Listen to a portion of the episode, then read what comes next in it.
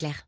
Europe La culture média sur Europe 1 avec vos invités ce matin, Thomas Hill. Oui, je reçois Alex Darmon et Mathieu Marès-Savelli qui ont réalisé ensemble un documentaire qui suit le ministre de la Justice, Éric Dupont-Moretti. C'est diffusé ce dimanche à 21h sur France 5. Si on vous proposait un poste de ministre de la Justice, vous l'accepteriez? Non, non, pas du tout. J'aimerais pas faire ça. C'est un exercice, j'en ai pas les compétences et puis euh, ce sera un bordel. Mais alors, euh, Sûr ah oui, sûr. Vous voulez que je vous le signe? Il a bien fait de pas signer. En tout cas, on comprend le titre de votre doc dès le début. Un ministre qui ne devait pas l'être, un ministre qui ne voulait pas l'être euh, non plus. hein. Il s'en sentait pas vraiment capable, euh, Alex Darmon.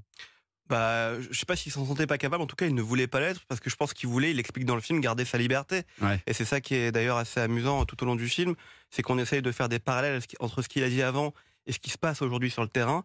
Et donc il dit je veux pas l'être, je veux garder ma liberté, je veux pas me présenter à une élection et puis il se présente. Ouais. C'est aussi ça qui est intéressant dans la durée du film qui est de trois ans, c'est que finalement il change de vie. Et dès le début du film d'ailleurs il l'annonce. C'est fou la différence entre ce que j'ai pu dire quand euh, j'étais avocat et ce que je peux dire maintenant quand je suis ministre. C'est pas fondamentalement différent, mais en tout cas il le dit de façon euh, quand même un peu différente entre ces deux périodes. C'est ça qui est intéressant dans ce film, c'est de, de voir, parce que c'est fait sur plusieurs années, effectivement, de le voir se fondre petit à petit dans le, dans le monde politique et de perdre un petit peu sa liberté de parole hein, aussi. hein. il le dit, hein, maintenant que je suis ministre, je ne peux plus rien dire.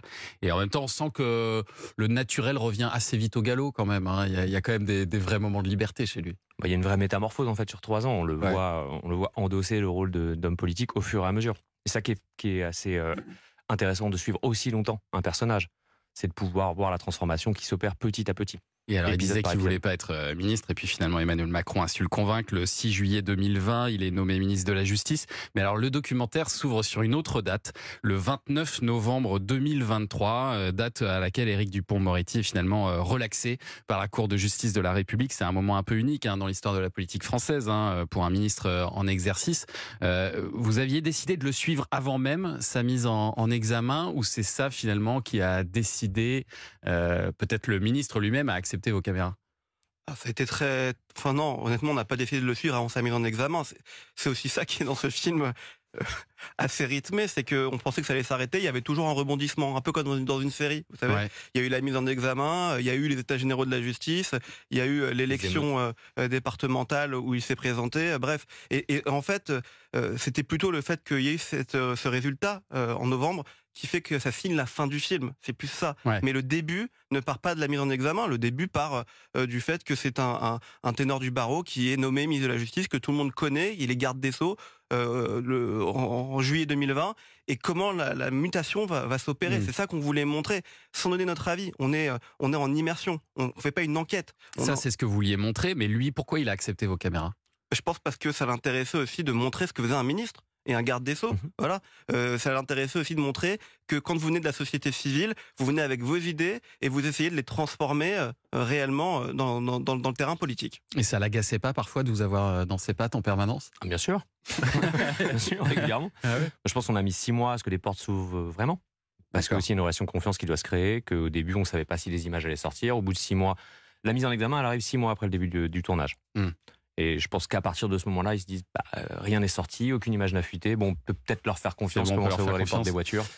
Mais alors après, c'est vrai qu'en regardant ce documentaire qui est passionnant hein, pour ceux qui s'intéressent euh, à, à la politique, on a quand même l'impression de voir un portrait qui est assez élogieux euh, de ce ministre. Il y a pratiquement que lui qui parle. Pourquoi ne pas donner la parole, par exemple, à, à certains de ses opposants? Est-ce que vous y avez pensé à ça? On y a C'est pensé? un parti pris? Euh, c'est un parti pris. En fait, nous, comme l'a dit Alex tout à l'heure, on ne on faisait pas une enquête. L'idée, c'était pas de faire un document à charge, d'essayer de ne pas trop faire un document hagiographique. C'était d'être les témoins de ce passage de la vie civile à la vie publique. Euh, on lui a donné la parole. On a choisi de lui donner la parole après un an et demi de tournage pour des raisons aussi un peu techniques, c'est-à-dire de revenir sur des séquences pour les expliciter et que lui les explicite. Ouais.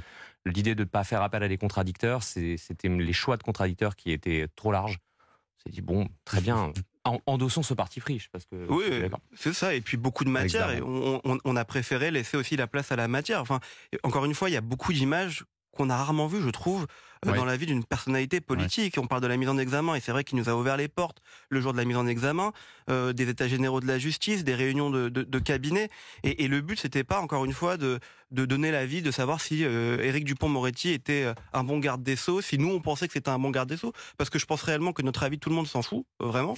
Euh, mais en revanche, ce qui était intéressant, c'était effectivement de lui montrer ces images avec le recul, de voir comment lui les analysait, Mm. euh, s'il aurait fait les choses de, de la même manière, et, et surtout, on- oui, alors les gens disent que c'est un portrait élogieux.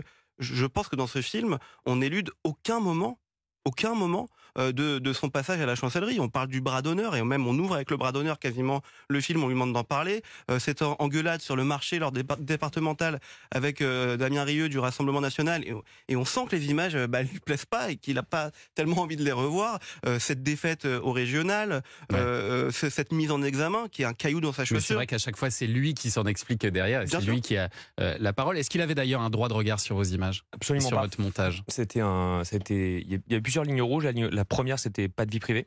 Donc on n'était que sur euh, son action, Il y a des lui, toutes son petites personnage. choses quand il Mm. appelle sa mère, Voilà, par exemple. le- la seule séquence vraiment de vie privée, c'est quand il appelle sa Mm. mère dans la voiture avant la mise en examen. L'autre euh, ligne rouge, c'était on filme, vous nous ouvrez les portes, on monte. Et non, il n'y a pas de droit de regard, vous n'aurez pas fume. de censure. En fait. et tant pis. Mais a- après, le point de vue contradictoire, il vient des moments. C'est comme ça qu'on a essayé ça. de construire la narration du film. Ouais. C'est de montrer des moments qui les cornent, euh, quand il se fait prendre à partir par Damien Rieu, comme disait Alexandre, ou euh, à l'Assemblée euh, avec euh, face à Laurence Rossignol, Marie-Pierre de la Gontrie. On a choisi d'opposer ces moments-là à sa, sa prise de, sa prise de parole postérieure. Ça s'appelle Le ministre qui ne devait pas l'être et c'est dimanche à 21h sur France 5. Restez avec nous pour commenter l'actualité des médias dans un instant. Oui, avec le